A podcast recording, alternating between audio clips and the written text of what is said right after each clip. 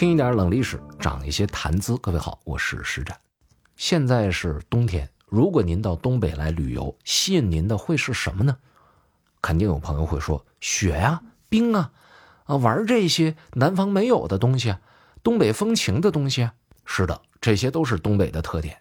而其实呢，在东北这块很特别的土地上啊，也有很多有文物性质的建筑，因为东北独特的历史。所以，这些建筑呢，很多都充满异国风情，因为很多就干脆是外国人建的。更难得的是什么呢？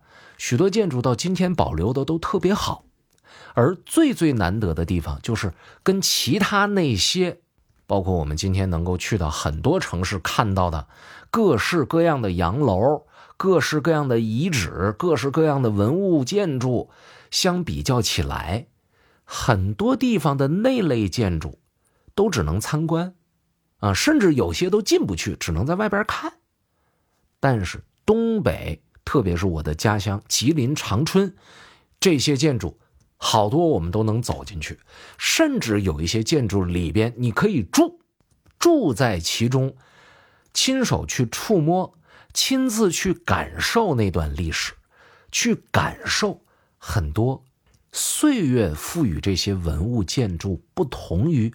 其他我们日常接触的那些建筑的独特的风味，这是很难得的经历。而今天我要向大家介绍的呢，是我们长春的春怡宾馆。啊，这个有史料记录，这个是长春最早的一座现代建筑。为什么这个地儿值得我们去了解它？我要简单啊和您介绍一下这个建筑的时代背景。一九零四年到一九零五年，在中国这块大地上发生了什么呢？日俄战争。经过这次战争之后，长春以南的铁路就归了日本了。日本拿到这块土地之后呢，就竭尽全力的去发展。啊，南满铁路北端属于它的长春附属地。我今天跟您介绍的这个春怡宾馆呢，就是在这样的一个时代背景下啊，大背景下决定建造的。但是呢，光了解这个大背景还不够，这里边还有一个小背景。当时的规划是什么呢？啊，日本侵略者呢是希望在长春火车站前边啊，因为春怡宾馆呢就是在火车站，今天我们叫火车站南站对面啊，要建一个国际性的旅馆，但是。当年你想，日本本土都没有什么国际性的旅馆，而且刚刚打完仗，啊，一九零七年八月的时候，日本把这块地买下来的。买下来之后呢，他也没什么钱呢，啊，日本财政紧张，很窘迫，而且呢，建筑经验方面呢，也之前没有什么很好的先例，所以很多欧美国家呀，他是等着在看日本的笑话，并且公开表示说。啊，你们日本能不能按照你们的设想说建一个国际性的旅社？我我认为你们建不出来。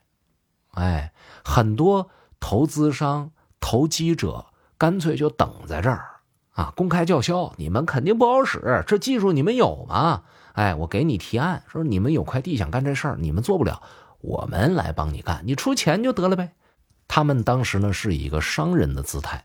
想要赚日本的佣金啊，想要拿这个预算，但是日本殖民主义者就不愿意让别人干啊。他们当时也是想做出一个样板来，打出一个标准来，让你们欧美那些想看笑话的人看看，我们到底能不能建成一个国际化的旅社。这就是当时这个旅馆建设的这么一个小背景，是在这样的一个情绪之下，日本殖民主义者。来修建这所旅馆的，从买地到营业啊，一共经历了两年的时间。一九零九年，旅馆建成，正式营业，取名为大和旅馆。当然，我讲到这儿呢，很多熟悉那段历史的朋友呢，会觉得有一点有一点似曾相识。大和，哎，这名字好像没有什么稀奇，总是觉得好像在哪儿听过。我要告诉给您另外一个历史细节，当年。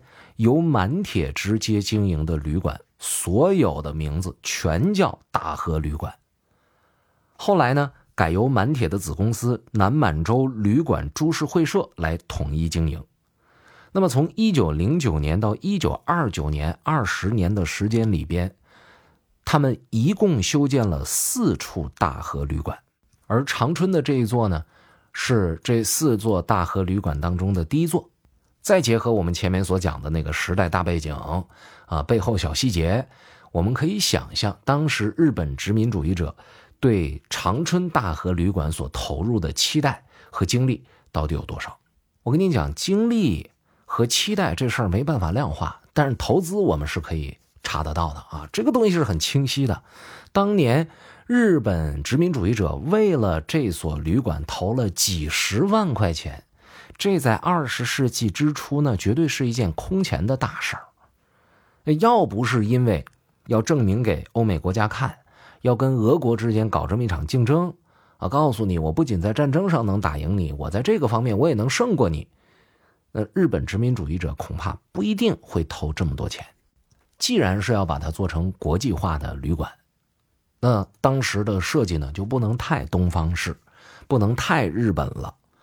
我查了一下资料，设计这个建筑的人呢叫世田菊治郎，后来呢他改姓青木了。这背后的原因呢就不得而知了。但是这个人是受过西方建筑艺术熏陶的这么一个建筑设计师，所以呢。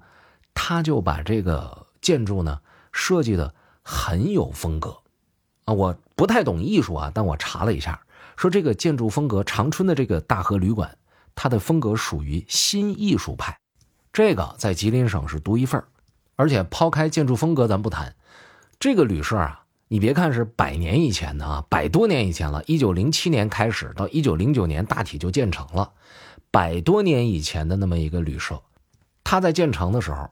上下水啊，电力供应啊，包括暖气供热呀，就已经十分齐备了。一九二五年的时候，还装了煤气设备，而且大部分客房里边都备有卫生间。各位，您可要想象一下，这可是一百多年以前啊！今天，啊，我们号称先进的那些国内的一线城市，各位可以回头数一数，一百多年以前就有这配置了。有几所房子，这几所房子今天您去，您能不能住上？住上了，它是一个什么价码？这些其实都可以考量的。而且在这个建筑里，我之前带朋友去的时候啊，给他们讲，我说这个建筑啊，就这个旅馆住了很多在历史上非常著名的人，比如说呢，李香兰啊，因为对于普通的老百姓来说呢，可能。我提其他很多人的名字啊，大家都不是那么熟悉。但是，一提李香兰，因为有张学友的那首歌，还有周星驰的电影，可能很多朋友并不陌生。这是一个当年使用了中国名字的日本籍的演员，当年呢可以说是明星，跟当年的满洲映画协会有过很多密切的合作。到过长春的朋友，或者说听我讲过长影历史的朋友呢？可能对满洲映画协会这个名词啊并不陌生。今天的长影旧址博物馆，就是在伪满时期的满洲映画协会的基础之上改造的，所以长影呢也是一个特别有历史的、很值得我们去了解的一个景点啊。对了，说到这长影，想起来了，九一八事变之后呢，曾经担任过啊，而且得说是长期担任过满洲映画协会理事长的。干破正彦啊，这个人他在大和旅馆住的时间很长，他可以说是大和旅馆的常客。啊，这个人其实身份很特别，故事呢也非常的丰富。他呢当年还当过满洲电影股份公司的理事长。简单来说呢，他就是伪满洲国的电影公司的一把手。那么这样一个角色。他在当时拍出的电影当中宣传所谓的王道政治，从思想和文化上奴役东北人民，巩固日本对殖民地的统治和掠夺。他是一个干了许多这种事情的人。在日本投降之后啊，这个干破正彦就自杀了啊。呃，但是呢，他生前我前面也说了，长期光顾大和旅馆啊，是这里的常客。一九四六年国民党侵占长春之后呢。这个旅馆呢，就变成了接待国民党军政要员的场所。后来长春解放之后啊，这个旅馆呢由中国长春铁路管理局接管了，更名为铁路宾馆，但是没有营业。一九五四年的时候，贺龙副总理视察长春，啊，做出了一个决定，说把这个铁路宾馆划归吉林省使用，然后第二年的十月一号正式开业。开业之后改名为吉林省人民委员会接待处，后来呢又改成了交际处和吉林宾馆。一九五八年的时候改为中国国际旅行社长春分社。一九七五年七月的时候改成了春怡宾馆，一直把这个名字延续到了今天。各位可以算一下，一九七五年改名到现在接近五十年的时间了。而这个旅馆的历史呢？也有一百多年了，所以如果您到东北来旅行，啊，如果您到长春来旅游，春怡宾馆值得您去住一住，值得您去试一试。当然，除了春怡宾馆，我们吉林、我们长春还有很多值得大家了解的、值得大家来看一看的景点和景观。不过，除了这些自然的和人文的景观之外，我觉得长春人。更是长春这座城市非常亮眼的一道风景。长春，欢迎您！好，感谢您收听今天的节目，下期再见。